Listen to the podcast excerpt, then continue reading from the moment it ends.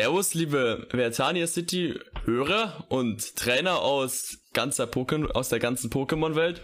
Heute geht es um einen Film von Satoshi Kon namens Millennium Actress mit einem Gast, der sich als erstes begrüßen darf. Herzlich willkommen, Turnschuh Tobi. Hallo, ich bin der Tobi und ich wurde eingeladen von Max. Turnschuh Tobi. Okay, ja. dann gehen wir weiter. Ihr habt ihn schon gehört, der liebe Grisch Hallo. ist heute auch wieder dabei. Ich bin Grisch und wenn es irgendwann in meiner Tonspur pfeift, dann habe ich meinen Ventilator eingeschaltet, weil ich sonst schmelze. Mhm. Es ist sehr heiß, das wissen wir alle. Ähm, als nächstes kommt der liebe Stevie, der den Hi. Sommer liebt. Ja, sehr sogar. Sommer-Stevie bin ich. Hm. Und als letztes der Joma, der den Sommer hasst. Meine heutige Frage an die Zuhörerschaft ist, würdet ihr mit dem Rauchen starten, wenn ihr könntet?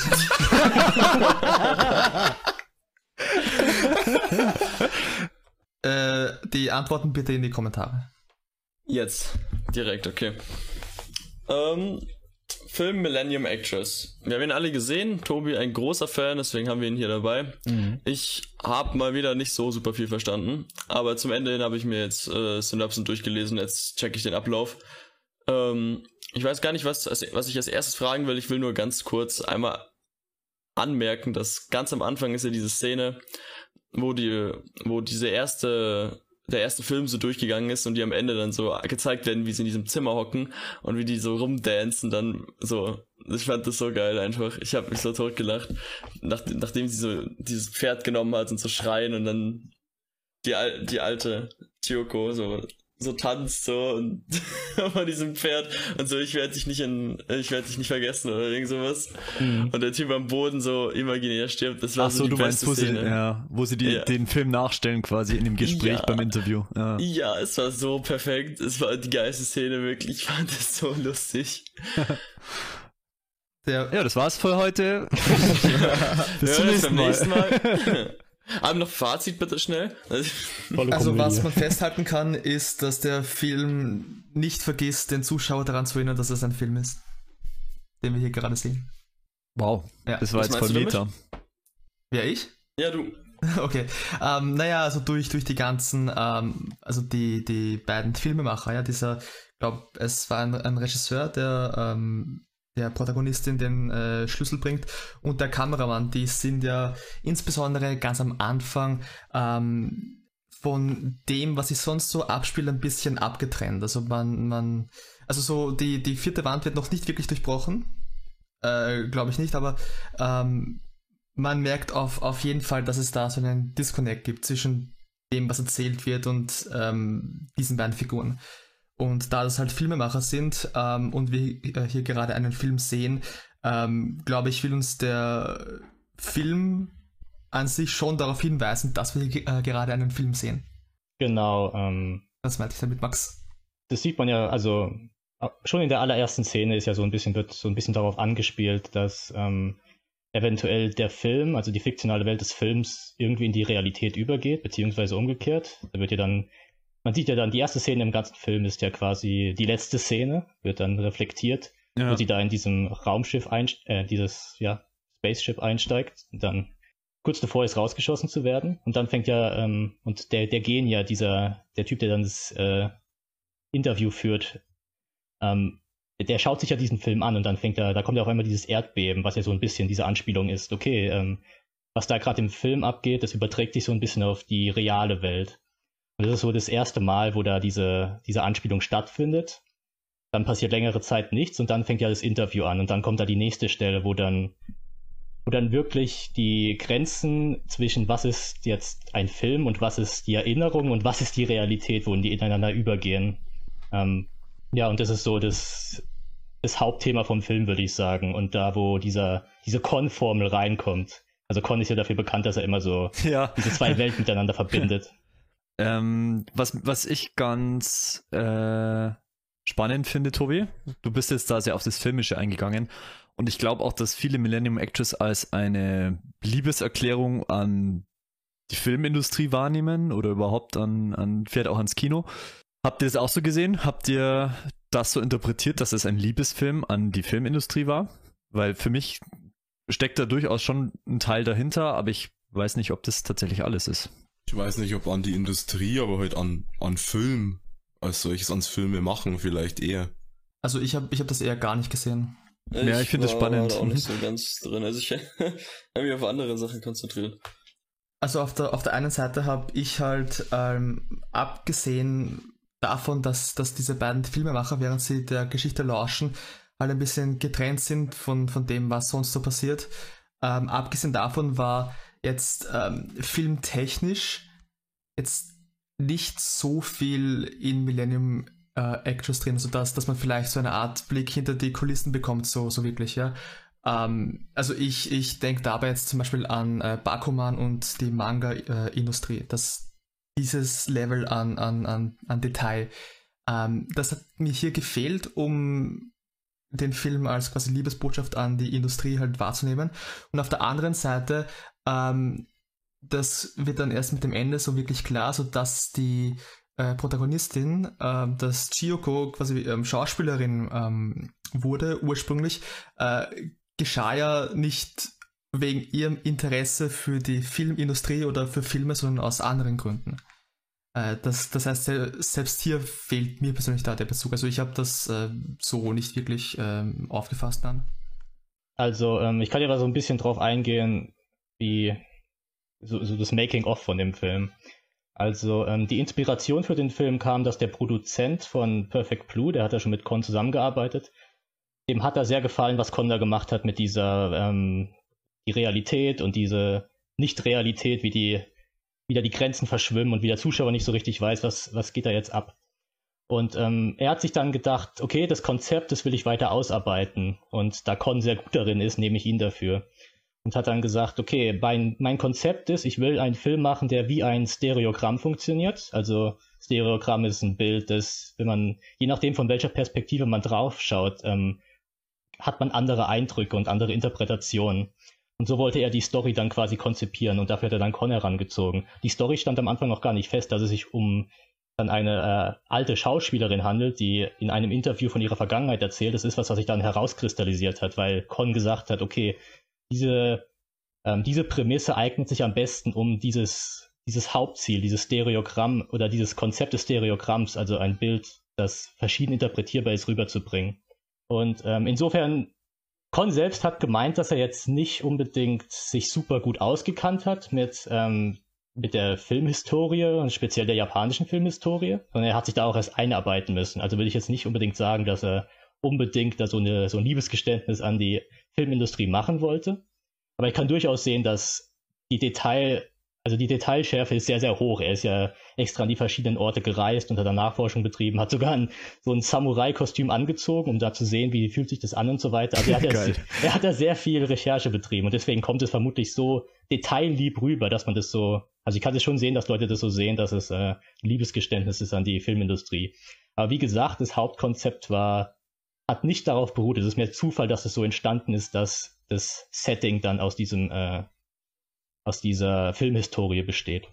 Hast du da vielleicht eine interessante Quelle gerade so parat, beziehungsweise irgend so ein Video? Weil das klingt so, als hättest du dir das alles äh, von einem äh, schön zusammengefassten Ort zusammen, äh, Ja. zusammengetragen für dich. Also Da könnte man das ja vielleicht verlinken. Oder? wenn, wenn Leute die DVD gekauft haben, da gibt es so ein schönes äh, Bonusmaterial, Making of, und da wird alles schön erklärt. Ah, ist es auf der Blu-ray auch, oder? Weißt du das? Ich denke schon, also ich habe die DVD, ähm, aber es ist auch auf YouTube, halt in Englisch, aber da kann Ah, man sich auch anschauen. Es ist so 40 Minuten, da wird es alles so ein bisschen äh, drauf eingegangen. Das ist jetzt oben verlinkt vielleicht. Nein, es ist nicht, weil man nur. Ah, doch, YouTube-Videos ist, dann kann ich es verlinken. Yep. Ja, cool. Äh, und ich glaube auch, ich glaube sogar, dass ich die Info von dir habe, Tobi. Irgendwann habe ich das mal gelesen, dass es irgendwo geschrieben, dass die Geschichten, äh, die basieren ja alle auf irgendwelchen Romanen oder sowas, oder? Also die, die Geschichte der Filme. Ich weiß nicht, ob du das von mir gelesen hast, weil ich kann mich nicht dran erinnern, darüber mal zu geredet zu haben, aber ähm, da sind offensichtlich so Referenzen von verschiedenen Filmen, auch von der Filmhistorie dabei. Ähm, von Kurosawa ist viel dabei. Und die ja, meisten von da, den Filmen daran hab, musste ich denken. ja, die meisten von den Filmen habe ich gar nicht persönlich gesehen. Ähm, und ich, bin- ich bin jetzt nicht so der Filmbuff, sag ich mal. Also ich denke, Leute, die, Mhm. die das äh, studieren, die haben wahrscheinlich die ganzen Filme gesehen und die sagen, ha, das erkenne ich wieder und so. Aber meiner Meinung nach muss man die nicht gesehen haben, um mit dem Film was anfangen zu können. Genau, aber ich kann mir vorstellen, dass je nachdem, ob man diese Filme gesehen hat, vielleicht auch den Film dann unterschiedlich wahrnimmt und dann eher denkt, es ist eine Liebeserklärung, wenn man diese Filme dann gesehen hat. Genau, ich denke, das spielt auch eigentlich gut in das Hauptthema ein, das ich da erwähnt habe, dass je nachdem, von welcher Perspektive man draufschaut, ähm, hat man unterschiedliche Eindrücke und so. Ich denke, die Filmbuffs, die haben dann einen ganz anderen Eindruck als ich. Welche Perspektiven meinst du denn eigentlich genau? Weil ich, mir fallen jetzt auf, auf den Schlag jetzt nicht so viele Perspektiven ein, die ich annehmen könnte, indem ich den Film anschaue. Hm. Mal als Beispiel, ähm, Mit Freundin, ohne Freundin. mal, mal als Beispiel, die Geschichte von der Hauptfigur besteht ja daraus, dass sie diesem Mann hinterher eifert. Ähm, aber wie man da schon in den ersten 20 Minuten erfährt, ähm, verschmelzen ja ihre Erinnerungen so ein wenig mit ihren Filmrollen. Das bedeutet, man kann an vielen Punkten nicht sagen, ist es jetzt wirklich passiert oder ist es nur eine Filmrolle, die sie hier spielt. Also man kann nie so wirklich sagen, ähm, hat sie jetzt wirklich, äh, gibt es diesen Mann überhaupt? Also das weiß man nicht. Es kann auch sein, dass es einfach nur eine Filmrolle ist. Verstehst du? Mm, ja, ich, ich, ja, ich hab's jetzt aber auch anders interpretiert gehabt. Ich Ja, das dachte du eigentlich, dass, äh, ja, also, tja, also, wie ich seh- also bevor ich genau wusste, was eigentlich abgeht, dachte ich, dass sie halt einfach äh, von ihrem Leben erzählt und damit halt auch von ihren, Mhm. von ihren Filmen und die Filme halt so dann Fantasie, also Fantasy-artig halt wiedergespielt werden, indem dann halt auch die, diese Interviewer dabei sind und halt Mhm. mitkommentieren die ganze Zeit und halt eigentlich da mitlaufen, so, auf ihren verschiedenen Sets, auf denen sie war. Und dass sie halt auch bis zu dieser Mondfahrt und alles, alles gespielt hat, die Filme. Aber eigentlich ihr, ihr Hauptziel, weil sie hat ja ganz am Anfang eben gesagt, eigentlich hat sie die, haben sie die Movies eigentlich null gejuckt. Und am Anfang war sie auch gar nicht so die Schauspielerin. Oder irgendwie, sie hat ja ein bisschen Einschluss bekommen, weil sie so ein bisschen die, die Texte vergessen hat und generell nicht so, nicht so invested war. Und dann hat sie so ihre Gedanken von, von diesem Typen, der in sie reingerumpelt ist, so ein bisschen übernommen und hat, hat sich in den halt reinversetzt und hat damit dann halt äh, ihre Karriere aufgebaut, weil sie halt so ihre Emotionen davon verwendet hat. Aber dann hat sie, äh, weiß, ich weiß nicht mehr genau, warum sie aufgehört hat, aber irgendwie am Ende meinte sie ja, sie jetzt dann, ist dann in Seclusion gegangen, weil sie ähm, nicht diesen, diesen Mann nicht ihr altes Ich zeigen wollte oder so, weil sie ja nicht mehr die, Mhm. die junge Springerin war. Ja. Und ich dachte eigentlich, dass sie nur zu diesen Filmen überall hin ist, weil er halt da auch war, weil er ist ja nach Manchuria gegangen. Also halt äh, an die Küste halt, also ein bisschen weg von Japan einfach, also neben China und ich habe da auch irgendwie gelesen, dass es ja gerade so in diesem Faschismus-Zeitalter war, Zweiter Weltkrieg, wo der Krieg um Japan war und Manchuria halt eine Puppe war und äh, der wahrscheinlich, keine Ahnung, irgendein manchurischer Mensch war und der halt gejagt wurde von Japan, weil Faschismus hoch war und sowas. Und deswegen dahin ist und halt all diese Filme als Mittel zum Zweck verwendet hat, um da halt reinzukommen, weil sie hat ja für die Soldaten da irgendwie gespielt oder so. So eigentlich nur ihm hinterhergelaufen ist und dann halt die Orte der Filme auch gut gewählt hat, einfach um halt um ihn zu suchen halt. Und er, sie hat ihn ja dann noch anscheinend ein paar Mal noch getroffen, so. Aber ich glaube, ähm, das ist gar, kein, gar nicht unbedingt eine andere Interpretation als die von Tobi. Äh, nur das, was Tobi halt meinte, ist, dass die Realität und der Film da irgendwie so ein bisschen verschwimmen. Beispielsweise, dass sie in den Filmen auch auf diesen Schlüssel mit sich trägt, ähm, den sie ja in der Realität tatsächlich auch besitzt und den sie dann irgendwann verliert. Und das passiert ja in den Filmen beispielsweise genauso. Und äh, daher weiß man halt jetzt nicht so genau, ist das jetzt gerade Film oder ist es Realität, was da passiert. Das ist ja auch so ähnlich wie bei Perfect Blue, da haben wir ja schon mal drüber gesprochen. Der Podcast ist jetzt oben verlinkt. Mhm. Genau. Ähm, und im Endeffekt, das, was du beschrieben hast, Max, ist, denke ich, schon soweit richtig. Nur, dass das halt mit diesen Filmen, die sie gedreht hat, bei denen sie dabei war, so verflochten ist, sage ich mal. Oder habe ich jetzt Blödsinn erzählt, Tobi? Nee, also, was der Max erzählt hat, das war jetzt eine sehr, ähm, also er hat so hingenommen, wie es erzählt wurde, ne? Also, äh, die, die Geschichte hat, ähm, es wurde eine Geschichte erzählt und das kann man jetzt äh, wortwörtlich hinnehmen. Also alles, was da passiert, ist wirklich so passiert. Oder man kann halt das Ganze als so eine Art Metapher oder äh, Analogie annehmen. Und je nachdem, wie man da halt das sieht, nimmt man es jetzt wortwörtlich hin oder sieht man das alles nur als eine Art Symbol oder auch verwaschene Erinnerung, wo die Frau, die das erzählt, sich selber nicht gewiss sein kann, ist es wirklich passiert oder nicht. Ähm, also da, da kann man sich drüber streiten, was davon jetzt alles real ist und was nicht real ist. Ja. Und ähm, das überträgt sich ja dann auch so ein bisschen auf die, die in Anführungsstrichen reale Welt des Films. Also, es ist ja wie bei Perfect Blue. Ähm, da muss ich jetzt mal ein bisschen. Ähm, in, der, in der Erzähltheorie, da spricht man da von der. Äh, von dem diegetischen Raum. Das ist ähm, die. Ich sag mal, der Real, der Realaspekt des Films. Also bei Perfect Blue zum Beispiel. Ähm, da, da gibt's ja da gibt es ja Dinge, die man ganz klar hinnehmen kann. Okay, der Film will das als die Realität des Films vermitteln. Und dann gibt es diese komischen mhm. Szenen, wo Mima zum Beispiel den, ihrem, ihrem, ihrer, ihrem Spiegelbild hinterherläuft. Und da muss man sich ja dann die Frage, oder da stellt man sich dann als Zuschauer automatisch die Frage, hä, passiert es jetzt wirklich? Aber das kann doch nicht wirklich passieren. Das ist doch nur so ein, das, jetzt geht's da in dieses Übernatürliche über. Und da verlässt es dann, da verlässt dann die Geschichte diesen diegetischen Raum, also diese, ähm, diese Realwelt, ihren, ihren, ihre eigene Realität wird dabei verlassen. Und ähnlich ist es auch bei, ähm, bei Millennium Actress, nur ist es da auf die Spitze getrieben. Du hast da halt die gesamte Geschichte in Form einer, eines Interviews dargestellt, wo wir quasi eine Zeitreise zurück machen in die Vergangenheit der Person, die es erzählt. Aber die Person, die es erzählt, ist ein unzuverlässiger Erzähler. Das bedeutet, ähm, alles, was sie erzählt, muss relativ angenommen werden. Also sie erinnert es, aber sie hat ihre eigene rosa-rote Brille auf, während sie das erzählt. Und sie vermischt ihre eigenen Erinnerungen mit ihren Erfahrungen in ihre ähm, Schauspielerrolle. Und deswegen ist alles, was da erzählt wird, das muss mit so ein bisschen äh, Abstand betrachtet werden. Und deswegen ist es so äh, schwierig zu sagen, was davon jetzt real ist und was nicht. Mit Einschränkungen, oder? Weil äh, der Genya Tachibana, der ist ja durchaus auch noch da und hat ja auch Überschneidungen auf dem Lebensweg von Chioko.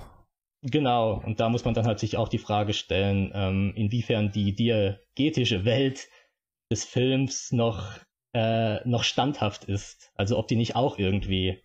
Ähm, wir, wir schauen ja einen Film an und ähm, die meisten Filme oder das Ziel der meisten Filme ist es eben eine Art ähm, Realitätsbasis herzustellen, auf der sich der Zuschauer dann zurückfinden kann und dann, also alles, was übernatürlich ist, wird immer verglichen mit dieser Realitätswelt, ähm, die durch den Film vermittelt wird. Aber ähm, diese Realitätswelt von Millennium Actress ist auch nicht ganz ähm, zuverlässig, sag ich mal. Und das ist so dieser, das ist so der, der Kniffpunkt, finde ich, bei Millennium Actress, den, den der Film so gut rüberbringt. Weil bei Perfect Blue im Vergleich dazu wird am Ende ganz klar aufgelöst, was Realität ist. Also die Frage mhm. ist, wie man jetzt die Mörderin oder nicht, das wird am Ende aufgelöst. Die war nicht die Mörderin, die Mörderin war Rumi. Und bei Millennium Actress ist es aber, kommt es aber nicht zu so einer Art Auflösung. Wir wissen bis zum Ende nicht, was real war und was nicht real war. Okay, aber beispielsweise jetzt, ähm, ich weiß gar nicht, ob ich dir dazu stimmen würde. Wahrscheinlich wirst du mich jetzt gleich überzeugen, weil du dich mit dem Film besser auskennst. Aber wenn Szenen beispielsweise in einer ganz anderen Zeit spielen, in einer ganz anderen Epoche, die gezeigt werden, dann kann man doch ziemlich sicher davon ausgehen, dass das nicht die Realität ist. Ja, aber wir wissen nicht, ähm, inwiefern, also dass, äh, dass die Hauptfigur dann verreist ist, von, also von ihrem Set abgehauen ist und woanders übergegangen ist ähm, das kann trotzdem passiert sein. Das sind dann natürlich äh, auf die Art und Weise, wie sie verreist ist, das ist natürlich aus dem Film dann gegriffen.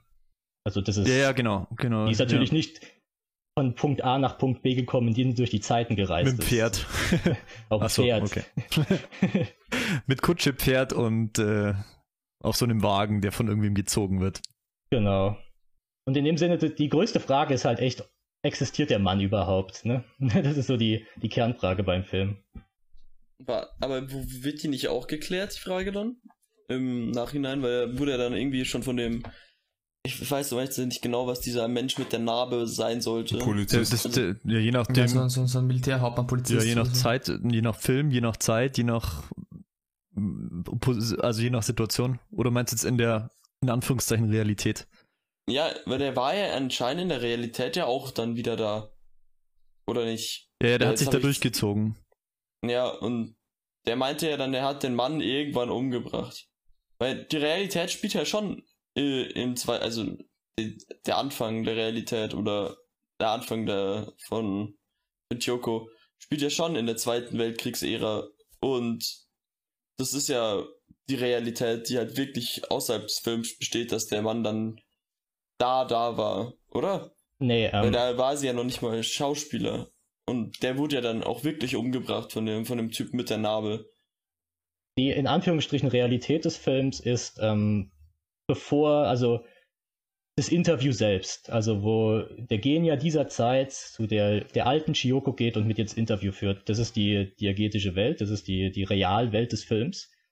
Und dann das Interview selbst, also wo sie erzählt davon, was passiert ist, das ist dann schon wieder eine, die nicht reale Welt, das ist die Meta-Welt, also metadiegetischer Raum nennt man das. Da wird dann, äh, sie erzählt von etwas, aber das ist nicht die echte Realität. Ähm, die Realität ist nur das Interview selbst. Okay, aber also die, der, der Film und, und, und alles, was äh, passiert ab dem Zeitpunkt, ab dem die, die äh, alte Chioko dann ins Krankenhaus eingeliefert wird, das müsste dann somit auch in diese diagetische Welt hineinfallen, oder? Weil das ja quasi se äh, separat bzw. nach dem Interview stattfindet. Genau, sobald das Interview beendet ist und sie nicht mehr erzählt von ihrer Vergangenheit, dann sind wir nur noch in der, in der diagetischen Welt. Also in dem diagetischen Raum, wo, wo im Hier und Jetzt ist.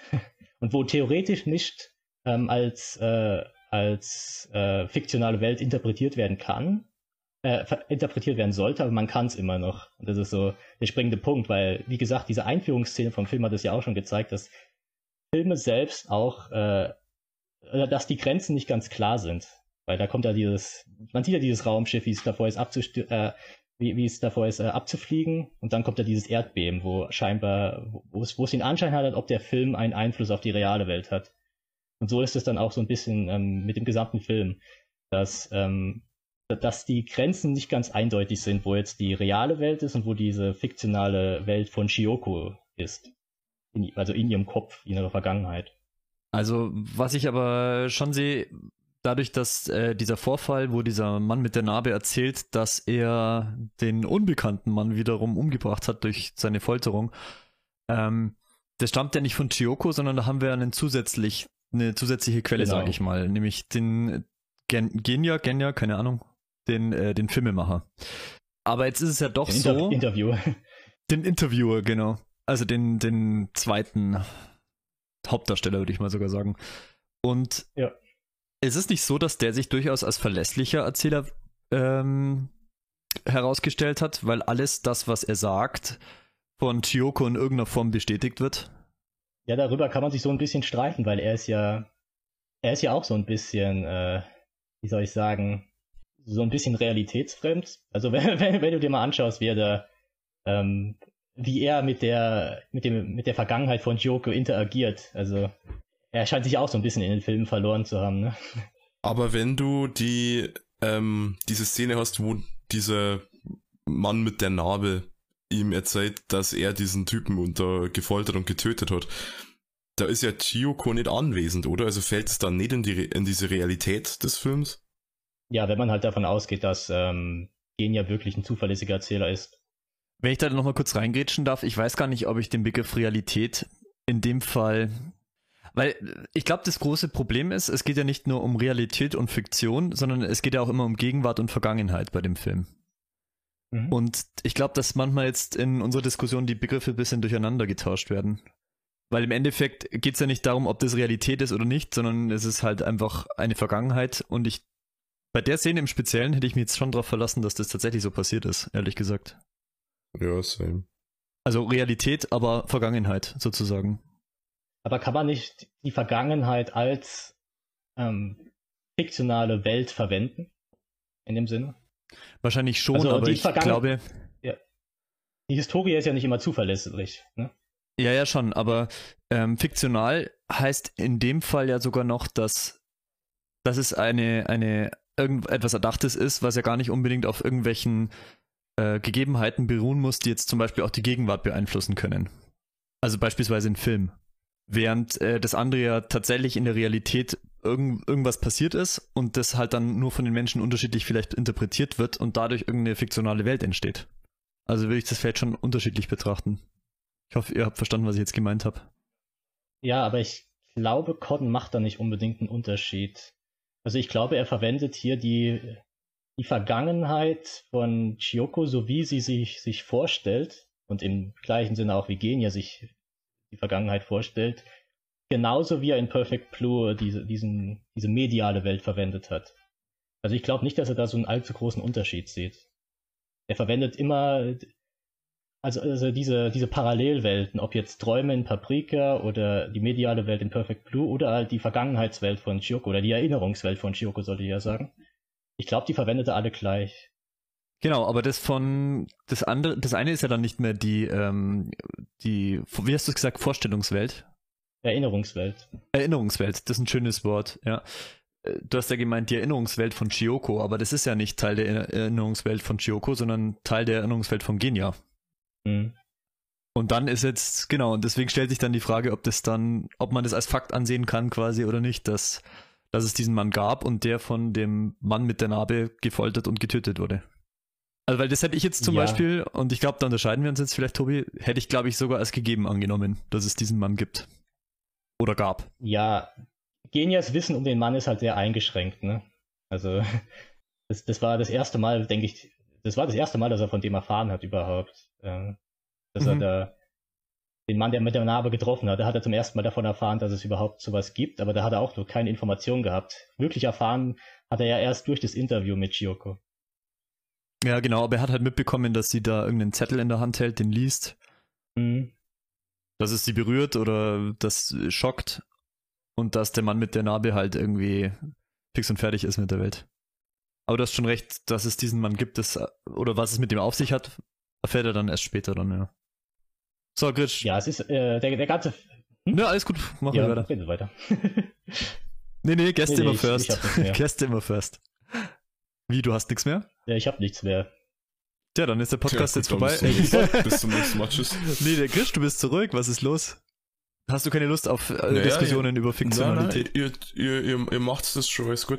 Nee, ähm, ich hab das halt. Also im, im Prinzip habt ihr das, was so wie ich den Film gesehen hab, nur in, sehr, in einer sehr komplizierten Fachsprache zusammengefasst, glaube ich. Was Grisch sagen ja, möchte, wir reden um den heißen Brei. naja, schon so, also na, um den heißen Brei würde ich jetzt nicht sagen, aber es ist halt, also es wurde für mich sehr schnell ersichtlich, dass halt ähm, diese Erinnerungswelt sich mit äh, von von von Kyoko sich mit den mit diesen Filmen, die sie ja gespielt hat, so, so vermischt. Äh, und dann hast du halt diesen äh, Genya, der da so ein bisschen als als Fan von, von, von dieser Dame da sich sehr mitreißen lässt und dann deswegen hat er dann auch diese Kostüme oh, und spielt so, so, so eine Nebenrolle irgendwie, so, während du den Kameramann hast, der halt einfach auch da ist weil er den Hype wahrscheinlich gar nicht versteht, den der andere hat. Äh, also, dass das alles so ein bisschen durcheinander ist, das wird ja sehr schnell ersichtlich, aber also ich hätte auch wie, wie Stevie das als gegeben genommen, dass es diesen Mann, der ihr den Schlüssel gegeben hat, irgendwann mal gegeben hat. Äh, und dass die Realität, äh, wie wir es ja genannt haben, also die Realität des Films, halt in diesem, am Anfang dieses Interviews quasi existiert und dann zum Schluss äh, im, im Krankenhaus und alles das meiste dazwischen eben so, naja, so, ich, so als würde ich dir jetzt aus meiner Kindergartenzeit erzählen. Da kann ich da nicht mehr im Detail alles richtig erzählen, wahrscheinlich. Was uns dazu bringt, dass Joma eigentlich heute noch eine Geschichte irgendwie auspacken muss über seinen Kindergarten. Ach, das, das, das kommt vielleicht später dran. Äh, was, was ich da aber vielleicht noch beifügen möchte, ähm, also für, für, für mich das größte Zeichen, dass der Mann halt existiert hat, war der Schlüssel an sich, weil wir wissen, dass, dass der echt ist. Der kam ja mhm. ähm, schon in diesen divergetischen Raum ähm, auf uns zu, sage ich jetzt mal, durch äh, Genia und den, den gab es ja auch ganz am Schluss des, des Films, diesen, diesen Schlüssel. Äh, und den hat äh, Chiyoko ja von diesem mysteriösen Mann erhalten. Und für, für mich, also zumindest, also zu dem Zeitpunkt hat Millennium Actress uns noch nicht glauben machen wollen, dass sie da gerade einen Film spielt, richtig? Weil das war noch bevor sie sich entschlossen hat, Schauspielerin zu werden. Ähm, soweit ich mich erinnere. Somit ähm, wäre es für mich nur logisch, wenn der Schlüssel echt ist, dann muss die Person, die ihr den Schlüssel überreicht hat, oder die, die ihn verloren hat, halt auch echt sein. Ähm, und, und generell, also ich, ich sehe es ziemlich wie Grisch eigentlich.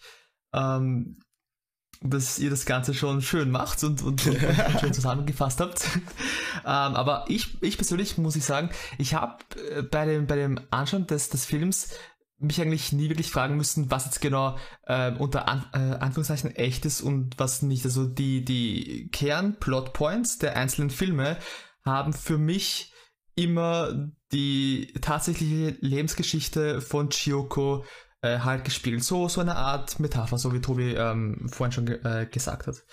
Äh, und da das eben über einen Zeitraum von 1000 Jahre Geschichte stattfindet, ist, glaube ich, ziemlich klar, was äh, ein Film sein soll und was nicht. Ich ich, ich hatte da jetzt nicht wirklich groß Probleme, das zu trennen oder, oder auch nur das als, als, als Thema wirklich zu sehen. Also quasi diese, diese Vermengung zwischen dem, was Film ist und was, was echt sein soll. Ähm, vielleicht habe ich da aber auch nicht genug reingedacht, das kann halt auch sein. Ja, die Implikation war halt, dass die Szene, wo sie den Mann trifft, ebenfalls schon ihre, das war ihre erste Filmrolle, das war die Implikation, weil ähm, man sieht ja dann, wie sie da dem äh, Zug hinterher rennt, wo er angeblich eingestiegen ist. Und dann sagt der Genier, ja, oh, das war meine Lieblingsszene. Und der Kameramann, hä, seit wann sind wir in einem Film? Und äh, das war ja quasi so die erste Szene, wo dann, das war so der, die Szene, wo dann quasi ähm, der Twist kam, hey, das ist alles nur ein Film. Movie or not. Ja, im Endeffekt ist, stellt sich ja dann schon die Frage. An, also an manchen Stellen, glaube ich, kann man es nicht eindeutig sagen, oder? Ich meine, mir fällt jetzt spontan keine ein. Ja, die, wo die, die Handlung der Filme, in denen sie spielt, äh, mit der Zeit, in der sie tatsächlich lebt, halt übereinstimmt. Ja. Da verschwimmt es, glaube ich, ja. ziemlich stark. Aber, aber, aber quasi diesen, diesen ersten Film, ähm, das habe ich dann wohl tatsächlich ein bisschen verschlafen, weil, weil ich habe es ursprünglich so wahrgenommen, dass der Film in der, äh, in der Mancherei ihr erster Film sein soll. Ich habe das da doch ein bisschen zu wörtlich genommen. Also das, was, was der Film uns präsentiert hat. Ja, das ist da schwierig einzuschätzen, weil die, die Zugszene war auch schon äh, ein Teil vom Film. Es ist halt die Frage, wie viel davor war alles schon Teil von dem Film. Ja. Ähm, aber das ist ja so ein bisschen der Reiz davon, ne? Also man, man, man, man weiß nicht so richtig, was, was was war jetzt ein Film und was nicht. Zum Beispiel die, die Szene mit dem Krieg. War das jetzt ein Film oder war das was, wo sie wirklich so erlebt hat? Und, und ich denke, es ist so eine Mischung aus beidem. Also sie, sie schauspielert quasi ihre Vergangenheit in dem Sinne. Im Endeffekt werden halt durch die Filme äh, wird ihre Vergangenheit dargestellt. Oder ihre, ich soll es anders ausdrücken, durch die Filme wird ihre eigene äh, Vergangenheit, ihre eigene interpretierte Vergangenheit dargestellt. Also wie sie ihre eigene Vergangenheit interpretiert, wird anhand der Filme, die sie gedreht hat, dargestellt. Ja, davon spricht sie auch, glaube ich, an zumindest einer Stelle, dass ähm, sie quasi explizit von ihren Erinnerungen spricht und sich teilweise halt nicht mehr an Details erinnern kann, ja. wie zum Beispiel das Gesicht äh, dieses, dieses Mannes. Und das bekommen wir dann ja auch nicht wirklich zu sehen. Ähm, selbst wenn dieser Mann eine, eine Figur in den Filmen sein soll, die sie gemacht hat. Äh, es wäre eigentlich logisch, dass, dass wir da trotzdem das Gesicht des, des Mannes sehen würden.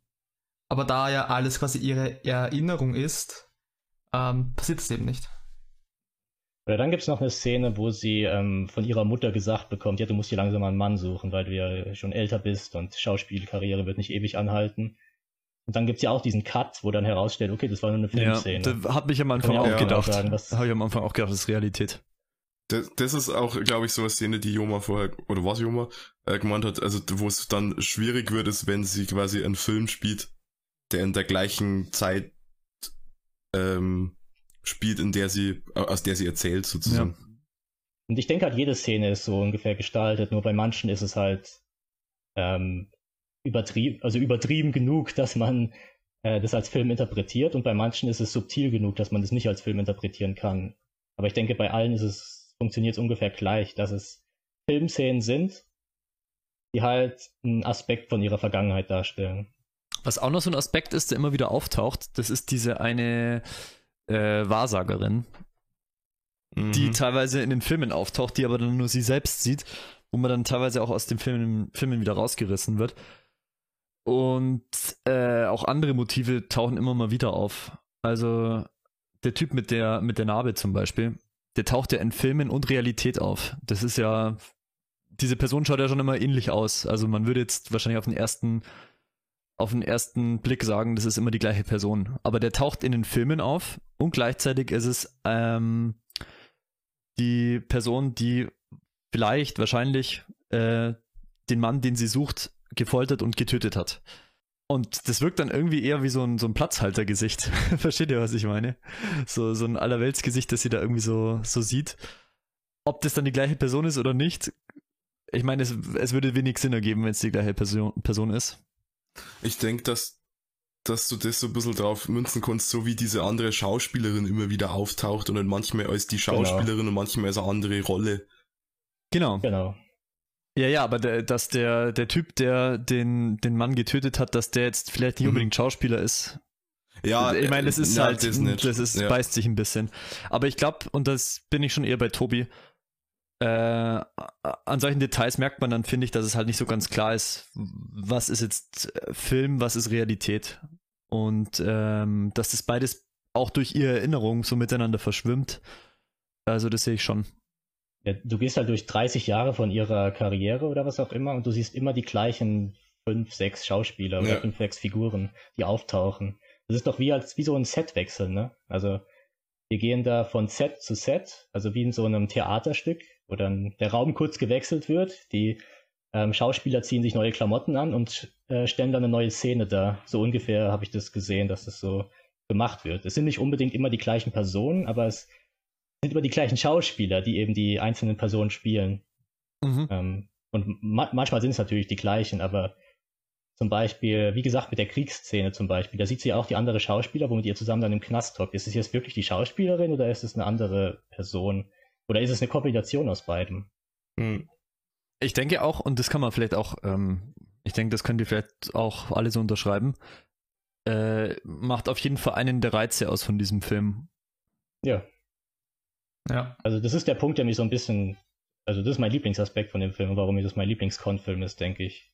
Ist es nicht so generell so, so ein Reiz an Con? Naja, Tokyo Godfathers würde ich jetzt sagen, nein.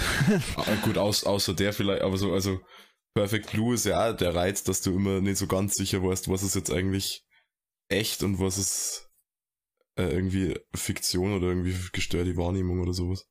Ja, was mich halt gereizt hat, ist so diese Kombination aus dieser objektiven, ähm, dokumentarhaften Präsentation. Also wir haben da unsere, unseren Interview und unseren Kameramann, die Mhm. wie so ein Dokumentarfilm aufnehmen und das ist halt vermischt mit dieser subjektiven Erzählung von dieser Schauspielerin, die, die sich ihrer Erinnerungen nicht mehr ganz bewusst zu sein scheint. Mhm. Ähm, und so diese Vermischung, das fand ich sehr spannend. Und das ist so der Unterschied zu seinen anderen Filmen, weil bei Paprika zum Beispiel, ich habe das Gefühl, das war einfach nur so random Bullshit, der halt ja. passiert und wo man nicht richtig zuordnen kann. Ist Also da, gibt- da gibt es keinen, ja, da, gibt- da gibt es keinen richtigen Bezug. Das, das spielt nicht miteinander. Und in Millennium Actress, da, da spielen die beiden Dinge halt gut miteinander, finde ich. Ich denke auch, dass bei Millennium Actress verglichen mit Paprika, genau wie bei Perfect Blue, die Art und Weise, wie der Film gestaltet ist, einfach äh, gut zu der Prämisse passt. Und das hast du vorhin eigentlich schon ganz schön beschrieben, Tobi. Also wie das zustande kam, so einigermaßen. Ähm, dass wenn man, äh, wenn man auf sein eigenes Leben zurückblickt im Alter oder auch wenn man nicht ganz so alt ist, so wie, wie ich zum Beispiel, dann ähm, hat man halt eine, eine bestimmte subjektive Wahrnehmung, eine bestimmte Perspektive auf sein eigenes Leben und bestimmte Details verschwimmen miteinander. Und ich denke halt, dass das durch die Art und Weise, wie Con diesen Film gemacht hat, sehr gut dargestellt wird. Und ich glaube, dass da der Stil von Con und die Prämisse, beziehungsweise das, was er vielleicht auch darstellen möchte, gut ineinander greifen. Den Eindruck hatte ich bei Paprika zum Beispiel nicht. Äh, bei Perfect Blue ist genauso. Da habe ich auch den Eindruck, dass das, was er darstellen möchte und das, wie der Film gemacht ist, das greift gut ineinander. Das passt einfach irgendwie zusammen. Ich glaube, ich habe damals in dem Podcast gesagt, dass das sich wie so Puzzleteile zusammenfügen. Und ähm, ja, und deswegen mag ich Millennium Actress tatsächlich auch ziemlich gerne. Aber nicht ganz so gern wie Perfect Blue. Nicht ganz so gern. Wa- Was macht bei dir bei Perfect Blue so der Reiz aus? Was fehlt dir bei Millennium Actress, das Perfect Blue hatte? Ähm, ich habe das Gefühl, dass Millennium Actress teilweise ein bisschen repetitiv ist. Ähm, Mhm, dadurch, ja. dass sie halt immer den, den Typ chased. Und manche Dinge wiederholen sich halt zu sehr, dass sie dann erfährt, er ist da und da und dann läuft sie da wieder hin und dann kommt sie dahin und dann zehn Minuten später erfährt sie, nee, er ist da und dann läuft sie an den nächsten Ort. Und das fand ich in der Mitte ein bisschen ermüdend. Da gab es so eine Länge, sage ich mal, in der Mitte, die ich nicht so gern mochte. Und in dieser Mitte kamen aber keine neuen Aspekte dazu, wo ich jetzt gedacht hätte, wow, krass, ähm, das ist jetzt ein komplett neuer Aspekt, aufgrund dem ich diesen Film aus einer komplett neuen Perspektive anschauen kann, sondern das hat jetzt keine, ja, keine neuen Reiz geliefert, sage ich mal. Und das würde ich sagen, ist aus meinen Augen die größte Schwäche vom Film. Ja, da, da stimme ich dir zu. Das hat eine sehr flache Spannungskurve, während Perfect Blue hat so diesen Aufbau, wo alles Ja, immer genau. mehr eskaliert, ne? Ja, und da bin ich so ein Mhm. bisschen so ein Mainstream-Sucker. Also ich, ähm, wenn Plot-Twists gut sind, dann mag ich sie halt auch ziemlich gerne. Und das hat zum Beispiel Ja. Perfect Blue, also Perfect Blue ist da so ein bisschen, bedient vielleicht auch die, die niedrigeren äh, Anschaubedürfnisse, sage ich mal. Und das macht Millennium Actress halt Ja. nicht. Ja, ja, das würde ich jetzt nicht so grob, so böse aussprechen. Doch, aber ich rede über mich ich selber. wollte, ich, ich, wo- ich wollte auf den Twist auch eingehen, weil Millennium Actress lässt die Katze sehr früh aus dem Sack. Also ziemlich in den ersten 20 Minuten, wo dann gesagt wird, oh, wir sind hier in einem Film. Also äh, der Twist, der ist sehr am Anfang und bei Perfect Blue ist er sehr am Ende, wo dann am Ende rauskommt, oh, Ja. äh, die Managerin war was auch immer. Spoiler. Ähm, Das ist ein Twist in Millennium Actress. Ich, ja, ich, ich habe es als Twist gesehen. Ich meine, da kann man jetzt auch drüber streiten. ich, ich, ich es dachte irgendwie, es nicht- ist, es ist ja halt durch das, dass diese anderen zwei Hans Wursten da rumeiern, irgendwie sehr offensichtlich. Die, die so, der eine immer nur mit dem Camcorder in der Hand und sie interagieren scheinbar nicht wirklich mit der Umgebung, bis sich dann der eine immer irgendwelche lustigen Kostüme anzieht. Also ich habe gedacht, es wäre einfach nur so eine ähm, typische Backstory, wo dann halt, Mhm. ja, jetzt erzähle ich mal von meiner Vergangenheit. Und da habe ich gedacht, oh Gott, was kommt jetzt? Und dann ähm, erzählt die halt davon, oh, ich habe diesen Mann getroffen und ich mochte ihn, dann ist er abgehauen und ich bin hinter, hinter ihm hergerannt, hinter dem Zug. Und ich habe da halt gehockt und habe mir gedacht, mein Gott, was ist das für eine schnulzige, dramatische äh, Klischee-Szene? Ja. Und dann sagt er der Kameramann, was ist denn das für eine dramatische, schnulzige Klischee-Szene? Und dann der Genier, oh, das war meine Lieblingsszene. Und dann hat es bei mir Klick gemacht. Ja, Und dann sagt, und, und dann sagt halt die, die reale Shioko, ja, das war dann meine erste Rolle oder irgend sowas. Also, weißt du, das war so. Ah ja, ja gut. Für, für mich Doch, war das da- schon ein jetzt- heftiger Twist gewesen. Jetzt, jetzt, jetzt, jetzt komme ich mit, ja. Gut, in dem, in dem Setting war es nur, äh, hätten wir noch bis zum gewissen, oder hätten wir wahrscheinlich auch nur denken können, dass es, wie du gesagt hast, so eine Art Flashback ist, aber es würde dann, nachdem das gesagt wird, haben sie dann eben die, die Szenen, die dann irgendwie im feudalen Japan oder so spielen, wo sie dann sehr, äh, sehr offensichtlich ist. Genau. Und, und ich fand es halt ziemlich cool, dass da so die Katze direkt, also da, dass direkt dann der Twist gegeben wurde, weil ich mag Mhm. das nicht so, wenn, wenn ich äh, einen Film eigentlich nur schauen will, damit ich endlich weiß, was am Ende die Wahrheit ist oder was am Ende rauskommt. Und so konnte ich mich dann auf die, auf, auf die Reise konzentrieren. Bei Perfect Blue war es mehr so, ja, was ist denn jetzt die Wahrheit? Was, was ist das jetzt? Wer ist jetzt der Ja, Mörder? aber das war doch, das war doch cool. Aber das ist doch das Geniale bei Con und jetzt gebe ich euch beiden recht, weil bei Perfect Blue, da zweifelt ja die Mina, die Mina an ihrem äh, Verstand. Und äh, ja. natürlich fragt sie sich dann, oder es ist geschickt, am Ende dann erst zu enthüllen, was tatsächlich überhaupt Sache ist. Weil dadurch kann man sich halt gut in sich hineinversetzen, weil man sich selber auch so fühlt, man weiß nicht, was abgeht. Währenddessen geht es bei Millennium Actress in, meiner, in meinen Augen eher um das, was Tobi gerade beschrieben hat, um die Reise, die Chiyoko halt in ihrem Leben irgendwie gemacht Ja. hat. Mhm. Und deswegen ist es halt, wie soll ich sagen, wäre es vielleicht nicht förderlich, sich auf irgendwie sowas zu versteifen, auf irgendeinen Plot-Twist am Ende, sondern einfach am Anfang mit offenen Karten zu spielen, damit der Zuschauer sich auf die Geschichte einlassen kann. Und das ist doch das Geniale an Con irgendwie. Also ich, ich weiß nicht, ob ihr das so seht wie ich, aber ich finde einfach, dass, dass Satoshi Kon ein unglaublich gutes Händchen dafür hat, die Geschichten mit der Art und Weise, wie er sie macht, so zu präsentieren, dass sie halt super gut zugänglich sind, dass man sich super gut in sie hineinversetzen kann, dass sie trotzdem kreativ sind und dass sie das Gefühl, das sie vermitteln wollen, auch vermitteln können. Deswegen ist Paprika kacke. Also verglichen mit seinen anderen Werken. Aber Das ist, Paprika das ist der, so. den ich noch nicht gesehen hab. Ja, Sam. Ich habe die ganze Zeit nur drauf gewartet, da kommt doch jetzt gleich ein Paprika-Diss. Ja, da war er.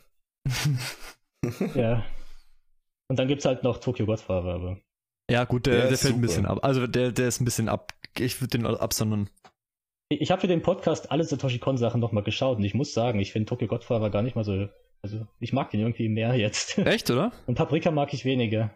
Ja, ich, ich mag Paprika am wenigsten, dann Tokyo Godfather. Ja, genau, und dann Millennium Actress und am liebsten Perfect Blue, würde ich sagen. Ja, ich mag auch Tokyo Godfather am zweitwenigsten, aber. Ich würde Tokyo Godfathers in deinem Ranking mit Millennium Actress tauschen, glaube ich. Buh. Holt die Mistgabeln. Ja, es, ja, Krisch, ich vermute, du fandest den Film auch dann langweilig, oder? Wo Nicht genau unbedingt langweilig. Ähm, ich bin eigentlich ja ein großer Sacker für so diese, diese, diesen, so, so, so s- Roman-Subplots, wenn die irgendwie gut gemacht sind. äh, in dem Jetzt Fall nicht- ist mir irgendwann dann auf den Sack gegangen, tatsächlich. kein Romance. Das ist ja auch kein Romance, Okay, gut, aber immer immerhin. diese, diese, die, Ach so, bitte, die Unterhaltung Nee, nee, nee, bei nee, Name gehabt. Ja, ja. äh, ja, die Romance in Name war nicht gut. Ähm, Fuck you. Äh, nee, al- also ich fand halt das dann so, also ich finde es auf der einen Seite irgendwie, ja, fast schon ziemlich konsequent, dass die also ihr ganzes Leben diesem Typen nachhängt. Äh, und wenn man dem, was, was Tobi vorher alles gesagt hat, ähm, wo man dann von ausgehen kann, je nachdem, wie man den Film aufnimmt, dass es den vielleicht gar nie gegeben hat. Äh, Oder zumindest in ihrer jetzigen Wahrnehmung wirkt so, als hätte sie, als wäre wär sie halt eigentlich immer nur diesem, diesem einen Typen irgendwie nachgelaufen. Und das war dann so, wie, wie Stevie gesagt hat, das bringt dann so ein gewisses repetitives äh, Ding da rein, weil er ist ja dann auch noch irgendwie gesucht von Staat und, und, und Polizei. Und es läuft dann immer darauf hinaus, dass sie irgendwie so in die Ecke getrieben ist und dann kommt Genya in einem lustigen Kostüm und sagt, lauf weg, ich mach das schon. Ja. ja. das war cool die ersten zwei Mal, aber dann wird's auch irgendwann, äh, es war so, also im Gesamten, es war mein Eindruck so ein bisschen, das ist so Perfect Blue Light, der ganze Film, Mhm. weil, weil halt so äh, eben Realität und, und, und ähm, äh, Fiktion irgendwie so vermischen. Die Prämisse ist aber halt sehr viel leichter, fand ich. Hm. Ja, jetzt weiß ich, wie du dich fühlst, Stevie. äh, ich hab dich Mit Your Name. Ja, ja. ja. Wobei ich bin ja so ein bisschen auf deiner Seite. Ähm, ich habe doch damals gesagt beim Perfect Blue Podcast, Joma, ich glaube, dass der Film dir besser gefallen wird. Aber ich hatte Unrecht, oder? Ah, pff, ja, ja, denke ich schon. Also, äh, eigentlich kann ich dir gar nicht genau sagen, warum, aber äh, Millennium äh, Actress hat mich einfach nicht so wirklich abgeholt wie Ja, same. Ähm, wahrscheinlich liegt es eh an dem Spannungsbogen, den, den du auch äh, vorhin angesprochen hast. Äh, ich will jetzt nicht schon zum Fazit vorgreifen, ja, aber äh, ich fand den Film halt filmisch gesehen ähm, sehr, sehr gut gemacht, sehr schön gemacht, wie, wie du schon sagst, dass Con das, was er erzählen möchte, ähm, in der Art, wie er es erzählt, halt sehr, sehr ähm, konsequent und Hand in, äh, Hand in Hand halt machen kann. Ähm, aber emotional slash äh, spannungsmäßig hat mich das halt nicht auf die gleiche Weise abgeholt. Äh, und ich denke jetzt wirklich so, wie, wie du schon, schon sagst, dass mit dem äh, Spannungsbogen, der halt hier eher flacher ist, wird der Grund sein, nehme ich an. Ich mochte den Film beim zweiten Mal Ja. jetzt sogar, glaube ich, ein bisschen lieber. Also Millennium Actress jetzt. Hm. Ja gut, ich habe ihn jetzt nur einmal gesehen. Ja, ja. Ich würde ihn aber auch nochmal schauen, also schlecht war er auf keinen Fall. Ja. Nur um das schon mal gesagt zu haben. Wobei ich Perfect Blue halt auch sehr, sehr gerne mochte. Ja, ich mag die auch beiden sehr gerne. Ich finde halt bei Millennium Actress muss man sich sehr auf die Idee einlassen, dass eben nicht alles ist, wie es scheint, weil wenn man es alles wortwörtlich nimmt, ist es halt echt nur eine Frau, die so einem Typen hinterherläuft. Ja, aber ich denke trotzdem, dass der Film relativ basic ist. In dem Sinne, dass es halt. Ja, er ist simpel. Genau, er, er stellt halt einfach nur das Leben von dieser Frau dar. Also nur in Anführungszeichen. Ich meine, ich mag Basic-Filme eigentlich auch gern, wenn sie gut gemacht sind, Ja, wie. Wolf Children zum Beispiel. Tokyo God war das ist auch ziemlich. Es ist over the top, aber eigentlich Ja, basic. aber eigentlich over the top basic. Das, wer kennt's nicht? Ja. Ähm, aber ich glaube, deswegen mochte ich ihn beim zweiten Mal auch lieber, weil ich wusste, worauf es hinausläuft und ich wusste, worauf ich mich einlassen kann bei dem Film. Weil im Endeffekt, und das sagt Chioko ja auch nochmal am Schluss, so mehr oder weniger durch die Blume, ich weiß nicht, ob sie es direkt sagt, hat der Schlüssel, äh, da hat der Schlüssel sie ja trotzdem irgendwie ans Ziel gebracht.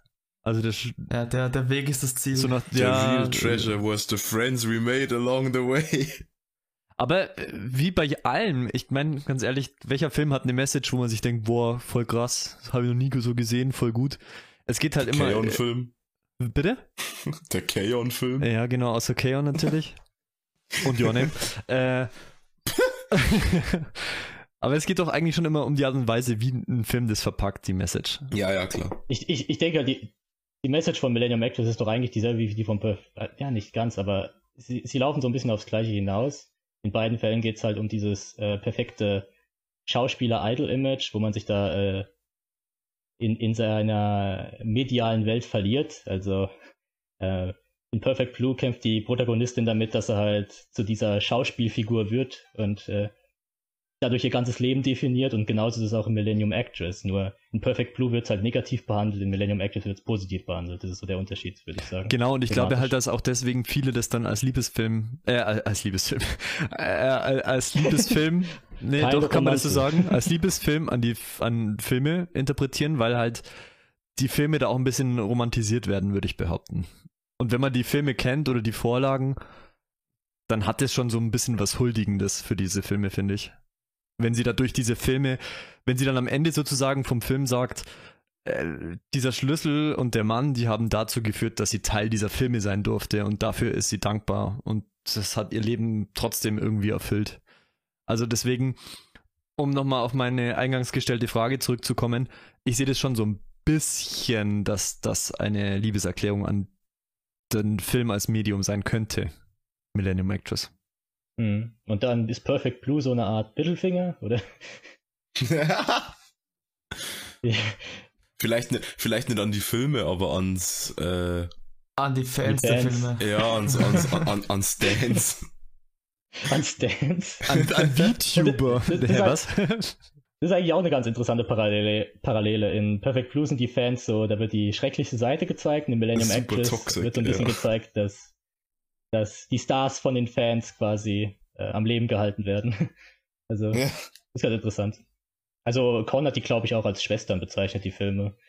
Also Perfect Blue und Millennium Actress, so zwei Seiten einer Medaille. Äh, Und wo du schon bei Frauen bist, hat der eigentlich. Äh, Paprika hat ja auch eine weibliche Protagonistin. Frauen habe ich recht. Äh, Frauen habe ich recht. Ne, hat der. Ähm, der hat volles Fable für weibliche Protagonisten, also für weibliche äh, Hauptfiguren. äh, Krass. Ja, da, da wurde. Also es gibt zwei Kritiken an Millennium Actress, die auch von den von den äh, Kunstkritikern dann immer angesprochen werden und vor allem von den modernen Kunstkritikern. Das ist einmal, dass, dass im Film der Krieg nicht richtig behandelt wird, aber das finde ich Schwachsinn. Ja, finde ich auch. zweite, und dann die zweite Kritik ist, dass Con ein kleiner Sexist ist. Und das Well. basieren die darauf an einem Kommentar, das er mal gesagt hat. Er wurde nämlich mal gefragt, ja, warum denn so viele weibliche Protagonistinnen? Warum denn keine männlichen? Und da hat er gesagt, äh, das liegt daran, weil er selbst ein Mann ist und sich deshalb besser in die Schwächen der männlichen Figuren hineinversetzen kann. Also er weiß immer, was ein Mann wirklich denkt und äh, er, er, er sieht die Schwächen. Und bei einer Frau, die ist so weit entfernt von ihm, dass er seine eigenen Obsessionen da hinein äh, interpretieren kann und dann so diese fast idealisierten weiblichen Figuren schreiben kann. Und das hat, wird halt sehr äh, kritisch aufgefasst von den äh, Kritikern und von den Leuten, die, den, äh, die das halt gelesen haben, was er da geschrieben hat. Und äh, dafür wird er so ein bisschen kritisiert, was ich auch ziemlich einen Schwachsinn finde, aber Vor allem an, an Ja. dem Film an sich ändert das ja jetzt nicht unbedingt was. Ich meine, es ist ja dann, wenn man das Ganze voneinander trennt, das ist ja äh, wahrscheinlich ein Interview oder sowas gewesen. ja, ich glaube. Hm? Oder ein Blog oder keine Ahnung, irgendwas in die Richtung. Äh, ich meine, das hat ja jetzt nicht unmittelbar was mit dem Film zu tun. Also das weiß man ja auch nur, wenn man sich dann tiefer mit der Materie beschäftigt. Also das ist ja keine Schwäche des Films in dem Sinne, sondern das ist halt vielleicht, wenn Ja. überhaupt, eine Schwäche, die Con hat, sage ich mal. Also äh, erstmal, ja, ob es jetzt eine Schwäche ist. Ähm, es wurde halt auch so ein bisschen äh, die Interpretation des Films, ähm, kann man jetzt sich drüber streiten, ob da Vorurteile vorherrschen, weil, e- weil die eben diesen Satz gehört oder gelesen haben. Aber Kyoko selbst wird auch als eine Figur interpretiert, die, die ein bisschen sexistisch sein soll, weil sie eben so ein idealisiertes Idol-Schauspieler-Püppchen da ist. Wo- Wobei ich dem nicht so richtig zustimme. Es gibt doch sogar mal so eine, Ich würde da sogar eher dagegen argumentieren. Ja, Da gibt es doch mal die. Stelle, wo jemand sagt, irgendwie, du, du ähm, musst zu Hause bleiben und kochen. Das, die Mom sagt das. Oder? Ja, die, nee, die, die Mom sagt doch irgendwie, dass halt, ähm, also in diesem, was ist denn das, so eine Art Vorstellungsgespräch, wo die Mom dabei sitzt, Äh, und, und sie dann sagt so quasi, ja, sie kann das nicht machen, weil ihr Mom hält das für keine sehr seriöse Profession irgendwie. Und ja. das so, so quasi, ist es keine, ist es denn keine, äh, kein Dienst für das Land, wenn sie zu, zu Hause so ein Kinder gebärt oder irgendwie sowas? Hm. Also das, im, im Endeffekt lehnt sie sich ja gegen diesen Stereotyp sogar so ein Stück weit auf, würde ich behaupten. Ja, aber äh, die Argumentation ist halt, dass ein anderer Stereotyp bedient wird, nämlich ähm, da, da, wird sich vor allem auf die Beziehung zwischen Chioko und äh, Genia bezogen, dass Genia eben dieser obsessive Fan ist, der ihr hinterher rennt und so. Und äh, dass das so ein bisschen glorifiziert wird, aber ach, ich weiß nicht, ich, ich finde das ziemlich übertriebene Kritik. Ich weiß gar nicht, ob übertrieben so, ich, ich finde, also von dem, was du jetzt erzählst, finde ich das Wort übertrieben nicht so zutreffend, sondern eher äh, nicht falsch. zutreffend, nicht zutreffend oder falsch. Ja. ja, ja, weil es ist ja nicht so, dass sie ihm sagt, sie möchte das irgendwie nicht oder so. Ja, da, darum geht's kein, ja. kein Problem damit zu haben, dass er, dass er einfach genau. ein großer Fan von genau. ihrem Film ist. Vor allem nahm sie ihn ja auch lange gar nicht wahr. Das heißt, ja. was auch immer er gemacht hat, war offenbar nicht extrem genug. ihr Leben um retten. ihr Leben retten. ja, happens. ja, das, das, das, ist eigentlich so der Ultima, das ist eigentlich so der ultimative Gegenbeweis. Senpai didn't notice me. also, ja. äh, Und auch für, ähm, für unzuverlässige Erzählerin. Also wenn sie das ja. nicht mehr weiß, naja, whatever. Also, keine Ahnung. Naja, er ist halt dick geworden und hat einen Bart gekriegt, also den kann man schon mal vergessen. Ja, eigentlich ist das Klischee in Anime ja, dass irgendwie eine Frau ihr Leben gerettet bekommt von so einem Typen und dann verliebt sie sich in ihn, aber das ist da ja gar nicht der Fall. Vergisst ihn sofort. Aber ich finde auch so dieses, ich stimme dem zu, dass sie so ein bisschen als idealisierte Schauspielerin da gezeigt wird, aber ich finde, das ist so der, das ist so ein bisschen der Punkt, oder? Also das ist wie bei Mima in Perfect Blue, wo sie ja auch dieses perfekte Idol-Model-Ding da ist und mhm. wo Leute sich dann drüber aufregen, dass ihr Image wechselt. Und ähm, bei Perfect, äh, bei, bei Millennium Actress ist es halt so, dass sie nicht ihr Image gewechselt hat und dann dieses Püppchen bleibt. Und deswegen mhm. sehe ich die auch so ein bisschen als Spiegelbilder voneinander. In Perfect Blue wird quasi der eine Weg gezeigt, so der Werdegang von so einem Star, der dann quasi äh, versucht, aus diesem Star-Gefängnis auszubrechen. Und Millennium Actress zeigt die, zeigt einen, eine alte Schauspielerin, die bereits alles durchgegangen ist und jetzt reflektiert daran, ob ihr Leben überhaupt das wert war, wenn sie ihr ganzes Leben nur als eine, als dieser, als diese Fake-Rolle da gespielt hat. Und ich finde, da hat er, also, insofern sehe ich die Kritik nicht wirklich als Kritik, ich sehe das eher als, das ist der Punkt von dem Film. Also ich sehe jetzt die Kritik ehrlich gesagt, ja, ich sehe die Kritik ehrlich gesagt jetzt auch nicht wirklich. Man kann das Thema, finde ich, diskutieren, ohne dass es dann gleich drauf ausartet auf Sexismus, weil ich finde, es ist, das ist so diese, dieser Widerspruch, der bei, bei weiblichen Figuren oftmals vorkommt. Ich habe das Gefühl, Figuren, weibliche Figuren dürfen keine Schwächen mehr haben und sie dürfen, äh, sie, sie, sie müssen eine bestimmte Rolle erfüllen und dürfen nicht mehr diese Rolle erfüllen, die sie dann in der Realität wirklich haben. Weil viele Schauspielerinnen oder Idolstars haben eben dieses Problem, dass sie, dass sie dieses Ideal darstellen, würden, darstellen müssen und dass sie dadurch definiert werden. Weil ich denke, es ist ja nicht unrealistisch, was, dass das passiert. Deswegen ich, ich finde, die Kritik, die bezieht sich dann darauf, ja, die, die Figur, die wird nicht so dargestellt, wie ich sie gerne hätte. Mhm. Also ich, ich finde die Kritik nicht ge gerechtfertigt. Mhm. Deswegen. Mhm. Ja, ich fand Chioko eigentlich sogar eine, eine ziemlich coole Figur. Also ich war schon sad, als sie am Schluss gestorben ist, bin ich ganz ehrlich. ich nicht, aber ich glaube, das liegt daran, dass ich in diesem Film nicht so mega investiert war. Ja, es, also ich kann es schon verstehen, dass man äh, aber auch jetzt beim zweiten Mal noch ein ich, bisschen ich, mehr, ja. glaube ich. Also ich weiß nicht, das erste Mal ist schon ein bisschen her, dass ich es geschaut habe. Das ist so der äh, äh, die Glühwürmchen-Effekt. wenn man schon weiß, worauf es hinausläuft, ist es irgendwie noch trauriger. Ja, weil man sich auch ein bisschen mehr, glaube ich, auf die Geschichte einlassen kann, weil ich glaube, wenn man das erste Mal guckt, wenn man jetzt erstmal den Film guckt, dann wartet man vielleicht auf, auf, auf diesen Spannungsbogen. Ja, ja. Und wenn man weiß, mhm. dass der Spannungsbogen nicht so richtig kommt, kann man sich halt auf das Eigentliche ein bisschen besser einlassen. Mhm. Ich finde halt Perfect Blue und Millennium Actress sind sich recht ähnlich, was so die Thematik und alles angeht. Aber ähm, Perfect Blue halt hat so diesen, diesen Thriller-Plot, wo, wo es wirklich um Mord und Totschlag geht. Und Millennium Actress hat halt, die Stakes sind da nicht so hoch, weißt du? Und ich glaube, deswegen sind die Leute auch nicht so drin. Ja, aber dann soll es eigentlich was für mich sein, doch, oder? Als euer Slice of Life Mensch. Ja, aber du magst ja die Romanze nicht. Die war, ja, also ganz ehrlich, Millennium Actress war schon echt gut, die Visuals waren gut, Songs waren gut, aber die Romanze war echt nicht gut geschrieben, 6 von 10. Insert einen anderen Anime-Namen and you get what I mean. Ja, Stevie, wir sind eigentlich uns voll ähnlich, was das angeht. Warum? Glaubst Millennium du? Actress Nee, ist weil äh. Millennium, nice. aber, aber, aber, aber Millennium Actress ist doch ein besserer Film als Your Name. So inhaltlich jetzt. Und er Ey, sieht doch besser aus. Stevie nicht auch noch auf deine Seite. Ähm, Und er ist, und er ist visuell zumindest, was äh, hier die Cuts und so geht, interessanter gemacht als Name. Das ist Name doch sehr Standard, würde ich sagen. Was jetzt nicht unbedingt sagt der schlecht Typ, ist, der den aber Kaon-Film hundertmal gesehen hat und liebt. I don't, I don't know. ich habe den Kaon-Film nur dreimal gesehen Ja, und der ist super. klar. Selbst der Kaon-Film Der schaut ist nicht Standard aus. äh, inhaltlich besser aus. Selbst der Kaon-Film ist, ist äh, bildtechnisch interessanter gemacht als Name. Äh, okay. Und, und Millennium Actress Stimme ich auch, schon zu, ja, ja. Und Millennium Actress zusammen, Tobi, ja? Na, Millennium Actress ist äh, optisch cooler gemacht als der Kaon-Film. Ja. Äh, Millennium Actress vs. Kaon-Film, wer gewinnt? Das kommt drauf an, wonach du suchst. Jetzt muss ich den Kaon-Film gucken. Darf, ich würde ganz gerne nochmal kurz auf das eingehen, dass es mir beim zweiten Mal besser gefallen hat, weil ähm, Ja. im Endeffekt ist es auch so ein bisschen, glaube ich, das, was Chiyoko selbst erlebt hat, als sie am Ende auf ihr Leben zurückblickt, sozusagen. Ähm, Mhm. Wenn man, wenn man diesen Film nochmal guckt, dann ist es ja auch so, man weiß schon, was am Ende passiert und Chiyoko weiß es auch, als sie ihr Leben so durchgeht. Und man weiß den Film dann, glaube ich, ein bisschen mehr zu schätzen. Was vielleicht auch so ein bisschen interessanterweise, ich glaube nicht, dass das beabsichtigt ist, ähm, genau das darstellt, Mhm. was Chiyoko am Ende vom Film selbst beschreibt, dass, äh, dass diese Reise an sich eben das Spannende war. Und sie weiß ja schon, wohin die Reise soll und ich weiß es auch, wenn ich den Film nochmal angucke. Und interessanterweise hat es mir halt da halt auch besser gefallen und das fand ich eine eine ganz wit- witzige Sache sozusagen. Ich glaube, deswegen stört es mich auch nicht so, dass der Film vorhersehbar ist. Also ich, ich habe das Gefühl, es hilft ihm fast sogar ein bisschen.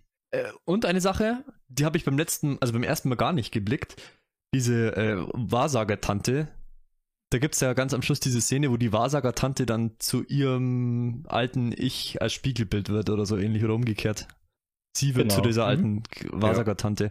Das Ja. habe ich halt beim ersten Mal auch nicht gewusst. Äh, Das ist halt auch was ganz Ja. Cooles, wenn man es nochmal anschaut. Wenn man das als ihr altes Ich sozusagen sieht. Deswegen glaube ich, dass der Mann auch nur so eine Art äh, roter Hering ist für das eigentliche The für die eigentliche Problematik, weil ich glaube, ähm, was sie wirklich gestört hat, ist halt, dass sie alt wird. also Das ewige Problem halt. Der Joma kennt's. Der Joma kennt's. das, da sieht er sich. Kennt's, Da ja. sieht er sich. und jetzt ist der Film eine 10 von 10, weil Sie, Ja, sie ich weiß stürzt vorher auch, vielleicht- Joma, gell? vielleicht, wenn ich ihn- Ja, und das, das, das finde ich ja äh, ziemlich, ziemlich cool, Deswegen wenn ist es doch nur eine sterben. 5 aus 10. Äh, Habe ich gehört. ähm, nee, ich, ich, ich kann mir auch vorstellen, dass ich den Film ähm, sehr viel mehr mag als äh, jetzt noch, wenn ich ihn ein zweites Mal sehe. Also das, das Ja, same. kann ich mir durchaus gut vorstellen, ja. So, und jetzt noch ein Hot Take. oh Gott. Tobi, ich weiß nicht, wie alt du bist, aber ich weiß, oder ich glaube zu wissen, dass du älter bist als die anderen. Und eher so in meinem Alter, vielleicht auch noch ein bisschen älter. Vielleicht mag man den Warte, was? Das war jetzt-. Weiß ich, ja, ich weiß es nicht. Ich- Ich ging immer davon aus, dass Tobi jünger ist als ich. Tobi, ist, darf ich dich jetzt? Nee, nee, egal. Lass mal es weg. Ich glaube, du willst Holy es nicht shit. sagen. Aber meine Theorie ist auch, wenn man älter ist, mag man den Film ein bisschen mehr. Ganz ehrlich. Wirklich, jetzt ohne Scheiß. Ja, ja, Stevie, meinst du damit, dass man Lebenserfahrung braucht oder dass man einfach nur alt sein muss? Ich glaube, wenn man alt ist, kann man halt selber auf sein. Naja, das klingt jetzt ein bisschen melodramatisch. Aber ich glaube, je älter man ist, desto eher blickt man mal selber auf sein eigenes Leben zurück. Und desto eher kann man sich in die Situation von Chiyoko hineinversetzen. Das klingt vor allem so, als wären wir nicht alle, zumindest noch in unseren 20ern. Ja, Alter, weißt du, was ich in deinem Alltag gemacht habe, Krisch? Ich will es jetzt hier nicht sagen, aber nicht an Mit meine Vergangenheit 25? gedacht. Ich schon. ich nett. Naja, okay, manchmal vielleicht. Aber trotzdem, je älter man ist, desto mehr hat man halt schon erlebt und desto verwaschener werden vielleicht auch die Erinnerungen. So wie bei Chiyoko halt auch. Außer du hast so ein mega Brain wie ich. Ja, wenn du so ein Brain hast wie Krisch, dann, dann wirst du dich immer an alles erinnern können. Vor allem an Figurennamen. Fisch wird halt nicht alt. Ich bin schon alt. Seit Nein. zehn Jahren. Du bist jung geblieben, man ist so alt, wie man sich fühlt. Seit ich, seit ich 15 bin, sage ich jetzt, ich stehe schon mit einem Bein in der Grube. Also. Ja, same. Alter, diese, diese, diese Zeit von, von 14 bis, bis 16 war, glaube ich, wirklich die beste Zeit meines Lebens. Und, Ja, und seitdem geht's, geht's steil bergab. Ja, same.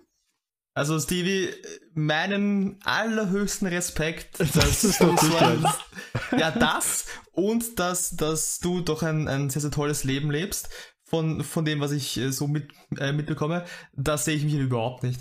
Ja, Ja, aber, aber jeder hat so Äh. seine Baustellen, I guess.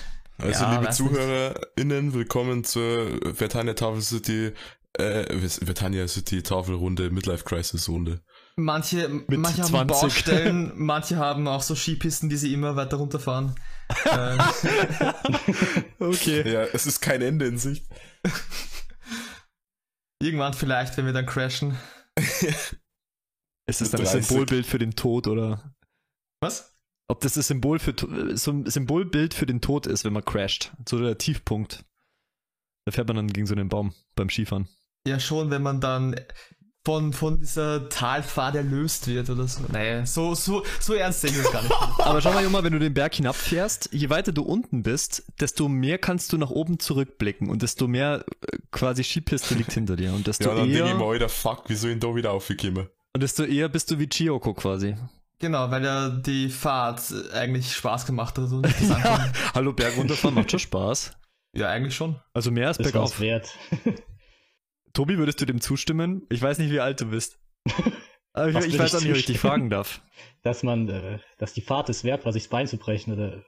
Ja, genau. geht's? Nee, äh, dass man mit dem Alter vielleicht den Film ein bisschen mehr zu schätzen weiß. Also wenn ich den jetzt meiner nicht mehr lebenden Oma zeigen würde, könnte ich mir vorstellen, der würde ziemlich gut gefallen. Ähm, Meine würde ich einschlafen. glaube Naja, Max auch. ich glaub schon, dass man, äh, wenn man eine bestimmte Phase durchschritten hat, dass man den mag, ähm, dass man den mehr mag. Und beziehungsweise, wenn man noch in der bestimmten Phase ist, dass man ihn eventuell nicht so nachvollziehen kann.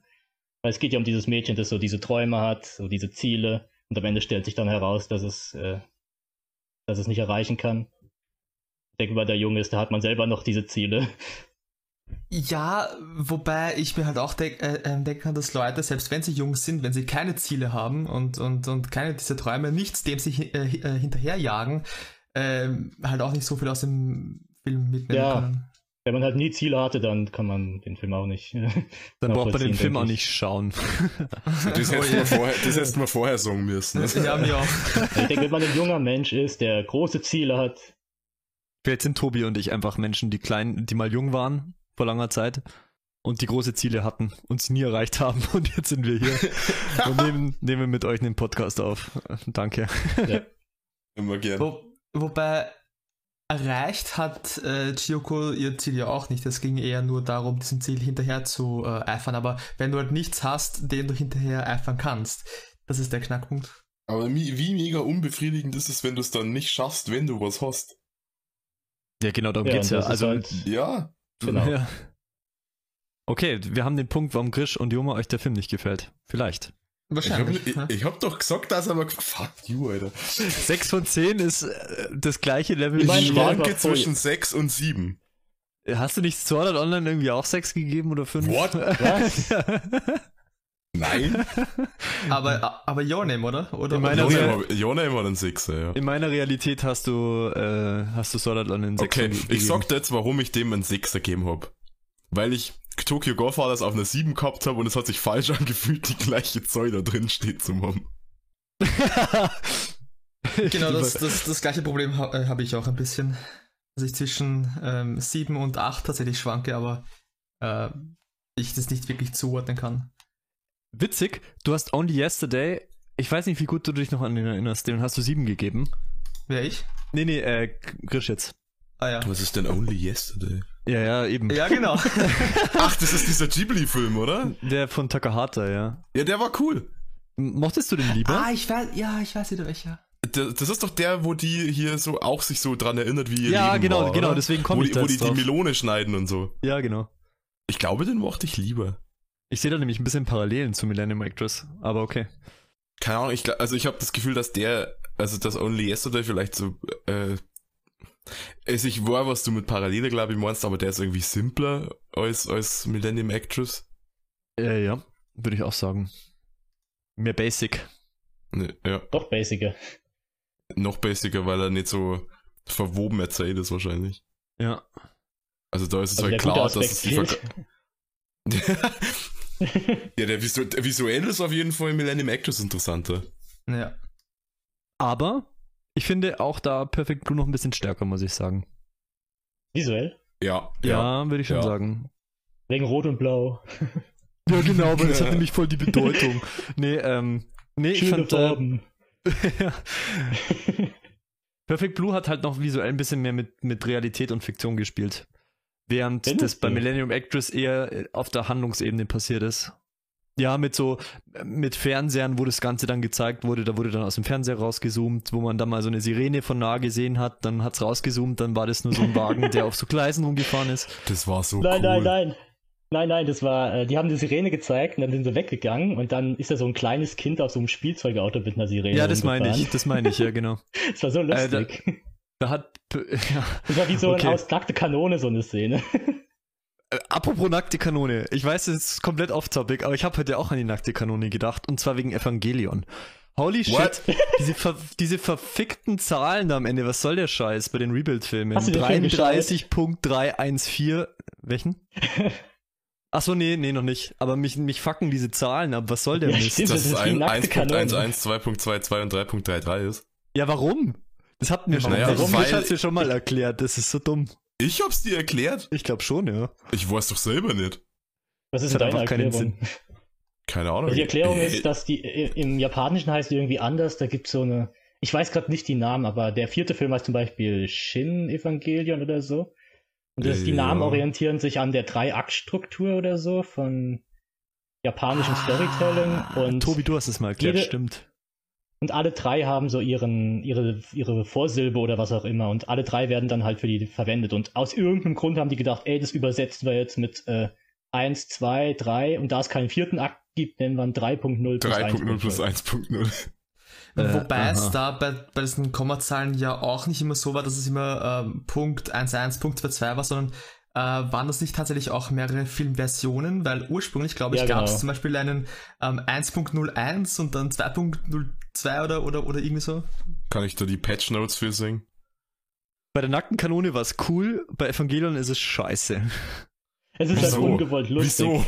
Weil, weil die nackte Kanone kein ernster Film ist und dann ist mir auch egal, ob da 33 ein Drittel steht, aber bei Ja, aber es ist mir doch Evangelion. egal. Es ist mir doch egal, wie der Evangelion-Film heißt, solange Ja, mir er aber cool ist. nicht.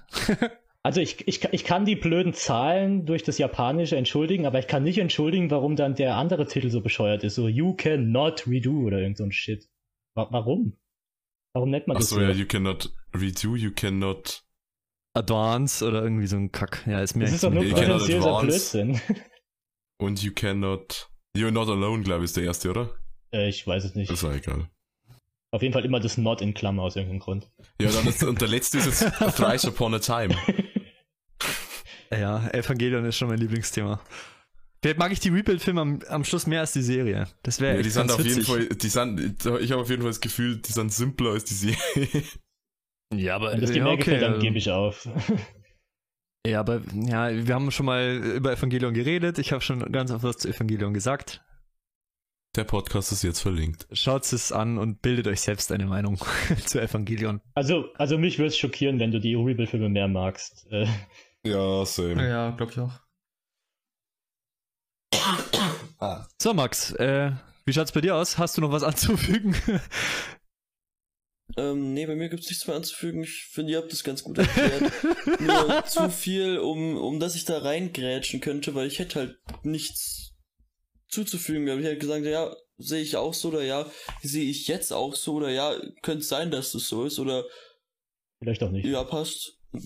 Ja, passt. So, ja, ähm, ich finde, äh, dass der Film mir nicht so viel gegeben hat wie Perfect Blue, einfach weil er, ich, ich weiß immer jetzt ja nicht warum, es, es, es sind einfach unterschiedliche äh, Emotionen oder Gefühle gehabt, die ich hatte. Perfect Blue war für mich ein bisschen äh, greifbarer und hat einfach ein bisschen mehr auch interpretationsfreier.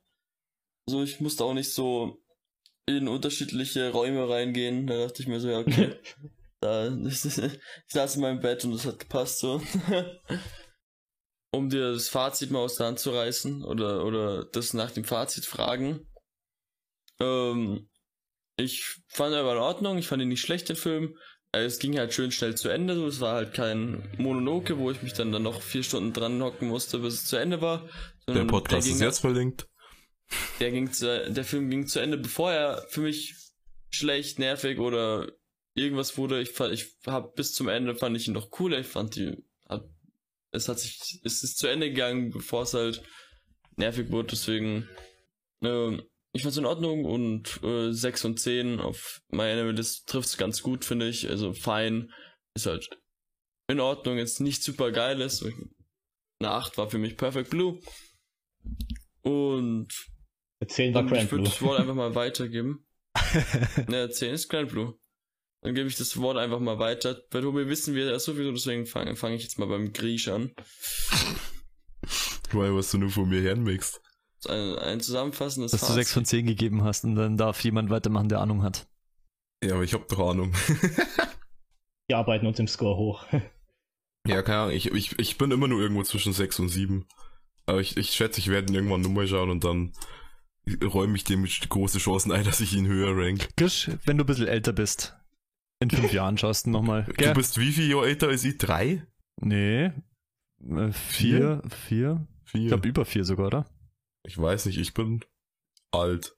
Ja, dann bin ich viel älter. ja, dann, äh, wenn wir jetzt, wenn wir nach dem Ranking gehen, dann würde jetzt Joma als nächstes kommen, glaube ich. Glaubst du? Ziemlich sicher, ja. Ja, ich weiß nicht, also äh, wenn, wenn wir davon ausgehen, dass der Film wie ein guter Wein mit dem Alter besser wird, ähm, dann müsste ich ihn ja eigentlich schlechter finden als, als Grisch, weil ich bin ja jünger. Ja, aber vielleicht hast du eine andere Grundlage. Damn. Vielleicht hast du einen besseren Wein, der noch besser wird, wenn du ihn länger stehen lässt. 1,99 Tetrapack Wein. Bessere Trauben sozusagen. Vielleicht liegt es daran, dass, äh, dass Chiyoko ganz am Ende stirbt und ich finde das gut. ähm, Habe ich gehört. Nee, Spaß beiseite. Ähm, ja, keine Ahnung. Ich, ich, ich, ich habe vorhin ja schon ein bisschen vorgegriffen auf das Fazit. Ich äh, finde den Film halt filmisch ziemlich, ziemlich cool. Ähm, jetzt em äh, emotional, spannungsmäßig hat er mich jetzt nicht so abgeholt, äh, wie schon gesagt, aber ich gehe auch stark davon aus, dass er mich beim zweiten Mal halt auch persönlicher ansprechen wird. ähm, weil ich ihn wahrscheinlich erst sehen werde, ähm, wenn ich so alt bin wie Stevie. Hoffentlich ein bisschen früher. Das musst Ähm, noch lange warten. Ja, so, so, lange, so lange warten will ich jetzt auch nicht. äh, wer weiß, ob ich überhaupt. Nein, gehen, gehen wir nicht dahin. Schlü Ähm, Schlüssel, Schlüssel. ja, ja. Ähm, nee, also ich, ich äh, schwank auch immer noch zwischen 7 und 8. Ich, ja, wenn ich mich entscheiden müsste, lehne ich mich mal aus dem Fenster äh, mit der Vermutung, dass ich ihn beim zweiten Mal besser finden würde und ich würde ihm eine 8 geben. Ja, mit einer 8 kann ich gut leben. Ich hab, ähm, ich mag den Film gerne. Also sehr gerne. Äh, ja, 8 von 10. Aber ich würde auch sagen, sogar mit eine gute 8 von 10. So 8,3 ungefähr oder so. Okay. Also 8 plus, Und- 8 und- plus von ja. 10. 8.33. 8.33, you cannot Disagree. disagree, genau. Richtig, ja. Ja. Solange er besser als Charlotte ist, bin ich zufrieden. Ja, und jetzt kommt, äh, Tobi, du hast, glaube ich, 9 von 10 gegeben. Ja, ja, 9 von 10. Bester Con-Film. Das war's. EU West. Und was fehlt für dich für die 10 von 10? Was fehlt? Äh, Ja. Oder was hättest du dir noch gewünscht? das sind ja so Kleinigkeiten, denke ich. Ja. Eine 10 von 10 ist halt, äh, ich habe Lane eine 10 von 10 gegeben und äh, ich glaube, da muss es noch ein bisschen mehr machen. So finde ich, ist Millennium Actress hauptsächlich, ähm, ich mag es hauptsächlich für seine Machart und ich denke, damit es noch besser wird, damit es 10 werden könnte, müsste noch am Inhalt ein bisschen mehr liefern. Und ja, das ist so das Fazit. Ein bisschen mehr, wo du dir sozusagen den Kopf drüber zerbrechen könntest, oder? Ja, ich, ich will nicht unbedingt, also ich mag, dass es sehr simpel ist, aber, ähm, und ich finde auch, dass es Substanz hat, aber es ist nicht so, es ist nicht so, ähm, ich finde, es gibt Anime, die haben noch mehr zu bieten. Also, ich weiß nicht, wie ich das sagen soll. Es hat was damit zu tun, auch wie ich so ein bisschen Con sehe, weil ich finde, er, er ist ja gut darin, so diese, ähm, das Konzept Realität versus Fiktion da zu nehmen und so als visuelles Stilmittel zu nehmen. Und bei Millennium Actress hat er es auch recht gut genutzt, um so ein bisschen was Substanzielles rüberzubringen. Aber ich finde, letzten Endes nimmt das hauptsächlich noch, um so eine visuelle Wirkung zu erzielen. Und ich denke, ähm, Lane zum Beispiel hat auch das Konzept benutzt und da hat es wirklich so Substanz rausgehauen wie noch was. Und ich denke, damit eine 10 von 10 rauskommt, muss sowas zustande kommen. Und ähm, ja, ich, ich, ich denke einfach vom Inhaltlichen her muss da noch ein bisschen mehr geliefert werden. Nicht, um, nicht von der Präsentation. Ich finde, die Präsentation ist gut, so wie sie ist. Ähm, eventuell mit dem Spannung. Ja, mich persönlich stört es nicht mit dem Spannungsbogen, aber ich kann verstehen, dass es Leute stört. Zumindest beim ersten Mal jetzt anschauen. Oder, oder, oder ähm, weißt du noch, wie du ähm, den Film jetzt in, in Bezug auf den Spannungsbogen beim ersten Mal ansehen fandest? Also mich hat der Film schon beim ersten Mal abgeholt. Ich hatte, na, nachdem die Szene da kam, ähm, wo, wo halt der Twist gezeigt wurde, dass, oh, es handelt sich um einen Film, da, da war ich schon abgeholt gewesen. Und äh, dann, also ich konnte mich da ziemlich gut auf den Film einlassen, aber ich bin auch nicht so der Fan davon, wenn ein Film die ganze Zeit so die Information zurückhält, nur um sie dann in der letzten Minute rauszukotzen. Äh, und, und das mochte ich halt an dem Film, dass es direkt gesagt hat, was Sache ist, und dann konnte ich mich darauf einlassen, was er zeigt. Und bei Perfect Blue, das hat mich halt gestört, dass, dass ich die ganze Zeit da äh, rätseln muss und dann am Ende kommt dann die Lösung raus, die sie mir auch schon früher hätten geben können. Also mich interessiert mehr der Weg und nicht, was am Ende dann der Twist ist. Ja, und darum geht es ja bei dem Film. Ist so ein schönes, schönes äh, Schlussfazit eigentlich. Habt ihr eigentlich so eine Lieblingsszene aus dem Film? Ja. ich habe sie gerade vorhin schon erwähnt, glaube ich. Ja, ja. Hast das du? war. Ach ja, die du so witzig fandest.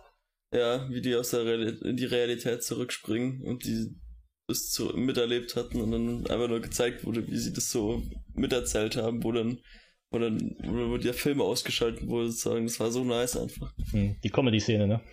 Ja, ich, ich, ich würde sie auch Comedy-Szene nennen. Jetzt stell dir mal vor, Max, sie wären auch noch nackt gewesen. Dann wäre es ja gleich mal zehnmal so witzig gewesen. nee, warum? Ja, weil es immer witzig ist, wenn Leute nackt und betrunken Dinge tun und sich vorher voll saufen. Die Grand Blue Folge ist jetzt auch verlinkt. ja. Äh, Lieblingsszene, ich glaube, ich bin ja ein bisschen, ich bin ja so ein bisschen, so ein bisschen Kitsch, Kitsch-Sacker, sage ich mal. Ähm, ich glaube, wo sie in die Rakete steigt, das zweite Mal am Ende und wo sie, wo sie dann sagt, sie, sie sucht weiter nach, nach dem Typen oder sie äh, begibt sich jetzt auf den Weg dahin und dann der Genier dann sagt, nein, du wirst nie wieder zurückkommen. Das war ein bisschen kitschig, aber die fand ich eigentlich ziemlich schön, die Szene. Ja, also ich, ich, ich bin jetzt vielleicht ein bisschen oberflächlich, aber spontan fällt mir jetzt äh, ganz als, als, erstes, äh, fallen mir zwei Szenen ein. Äh, einmal die, in der sie in ihrem ersten Film diesem Zug nachläuft, die ja doch sehr ähm, so schwarz-grau-rot ist von der Farbgebung. Ich, ich, ich finde das visuell sehr, sehr hübsch. Also ich weiß nicht. Und auch die, die, die, die ganze Winterlandschaft hier.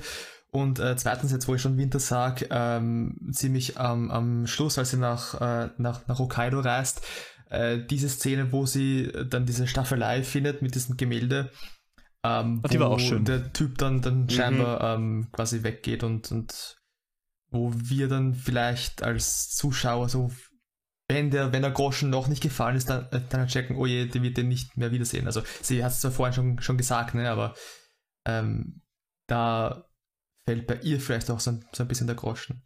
Also ich, ich, ich beziehe mich da hauptsächlich quasi auf die visuelle Ebene, aber das ist halt das, was mir spontan äh, einfällt. Ich war kurz bei der ähm, Staffelei-Szene, die du gerade gesagt hast.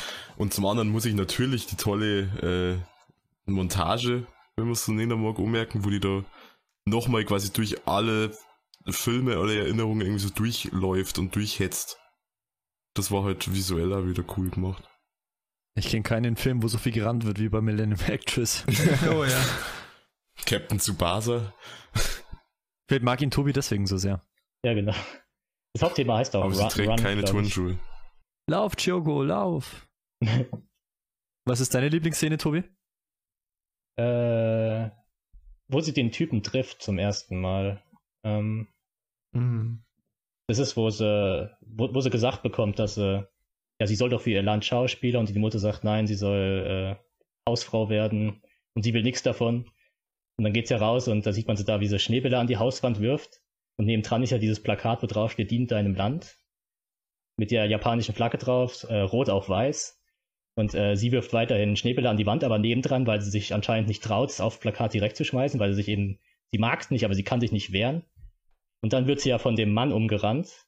Und ähm, dann kommt ja die Staatspolizei da hinterher und verfolgt den Mann. Und dann schaut sie nach unten auf den Boden und äh, die, die Staatspolizei fragt sie ja dann, wo der Mann hin ist. Und dann guckt sie auf den Boden und dann sieht sie da das rote Blut auf dem weißen Schnee was mhm. ja so ein bisschen die japanische Flagge repräsentiert und dann tritt sie da mit dem Fuß drauf und dann sagt sie, lauf da in die Richtung. Und dann geht sie zu dem Mann und hilft ihm. Ich, ich finde, das ist so eine subtile, geile Szene. Die Schneeszene, ja. Ich weiß nicht, das war so eine Szene, da wird keine Musik gespielt, sehr wenig Dialog, nur Bilder. Und ich finde, das war schön gemacht. Okay. Und ähm, fertig. So wie eure Liebe zu ähm, Millennium Actress findet jetzt auch irgendwann mal unser Podcast ein Ende. ähm, ich bedanke mich fürs Zuhören und auch für, nice. äh, entschuldige mich für mein Gute. spontanes Einschlafen in der Mitte.